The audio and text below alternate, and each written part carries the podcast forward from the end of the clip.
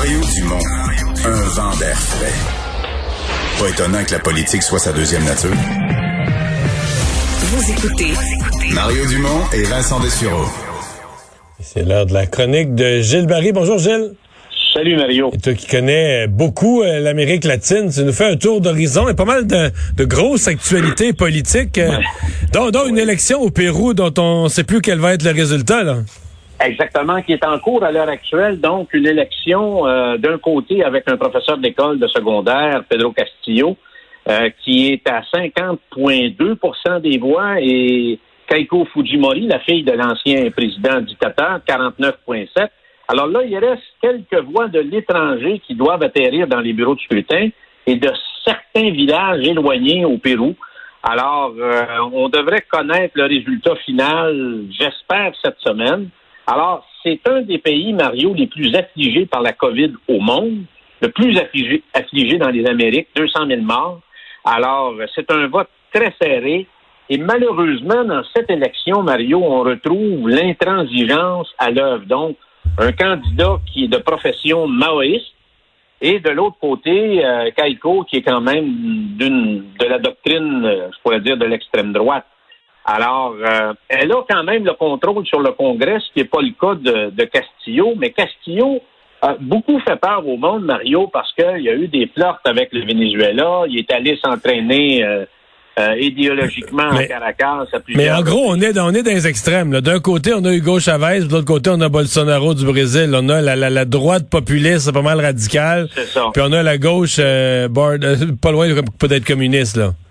Ça, ça Mario, c'est pas une recette gagnante pour non, un pays non, qui a non. besoin de réconciliation, qui, en, qui l'a dur sur le plan économique, sur le plan social, avec la COVID, qui a connu son lot de problèmes là, depuis l'élection de Kuczynski. Là. Kuczynski est tombé, il est à résidence surveillée. Tous ses présidents se sont retrouvés en prison. Kaiko elle-même est allée trois fois en prison. Et le problème, c'est qu'avec Castillo, c'est un peu comme dans Québec solidaire, on ne connaît pas qui tire les ficelles. Il n'a jamais été capable de dire qui va être son premier ministre ou nommer deux, trois personnes de son équipe technique ou qui composerait son conseil des ministres.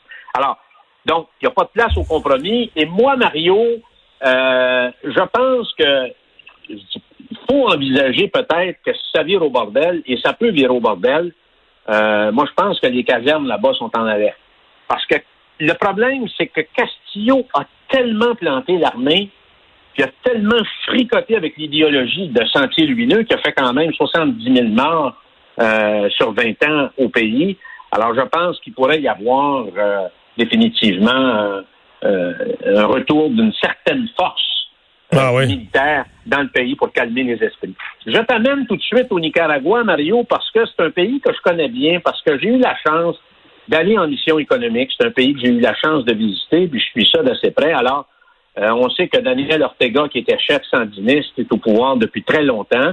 Et il y a une autre famille qui est très importante dans l'histoire du, euh, du Nicaragua, c'est la famille Chamorro. Violetta, que j'ai rencontrée en 1995, j'ai passé trois heures dans sa maison, a été la présidente, dans le fond, de la réconciliation, parce qu'après la guerre civile, elle est devenue présidente, puis c'est elle qui a réconcilié ça.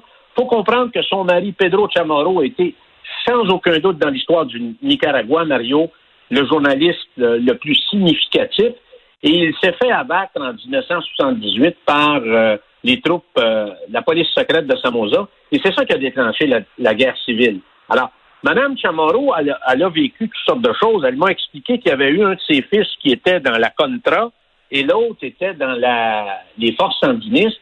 Et elle m'avait montré une pancarte qu'elle avait installée à l'entrée de sa maison parce que pour le réveillon de Noël, les deux fils avaient hâte de laisser les armes sur le perron dans une boîte.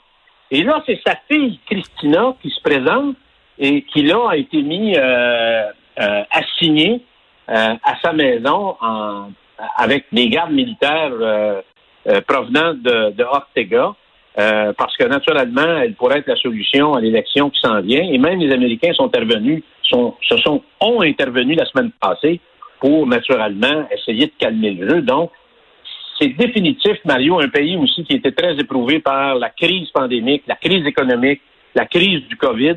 Alors, c'est un pays à surveiller durant les prochains mois d'ici à l'élection présidentielle.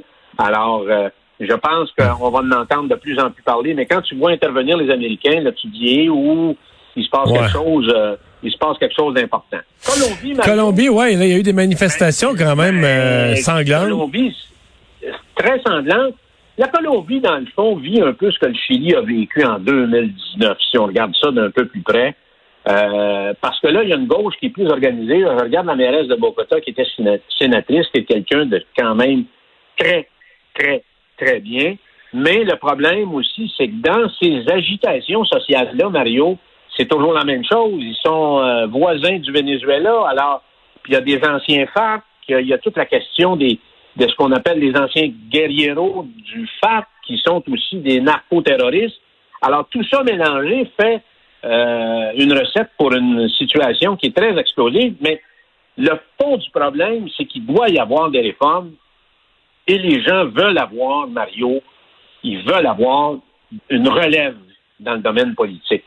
C'est le drame des proportionnels, Mario, c'est toujours la même chose. Et là, j'arrive au Chili parce que le Chili a connu euh, une élection en mai et euh, on sait que le Chili a nommé des nouveaux représentants pour la Constitution. Il y a eu une foule d'élections au niveau des régions, au niveau des, maires. Et c'est un pied de nez à la fois à la gauche organisée et à la droite. Et ce sont des jeunes entre 30 et 40 ans qui se sont fait élire, des indépendants, qui sont plus à gauche, mais en même temps des gens qui croient à la démocratie, puis qui disent, écoutez, moi, je me suis fait élire, je veux participer au processus de, euh, de pour redéfinir la constitution chilienne, et je serai là pour la prochaine élection, mais je serai pas là dans un parti qui est déjà connu comme le Parti socialiste ou euh, un parti de la droite. Donc, en Colombie, comme au Chili, les gens demandent un renouvellement des institutions. On demande un plus grand accès à la santé, un plus grand accès à l'éducation. Et quand on regarde les demandes, Mario, demande pas Marie-Monde, là.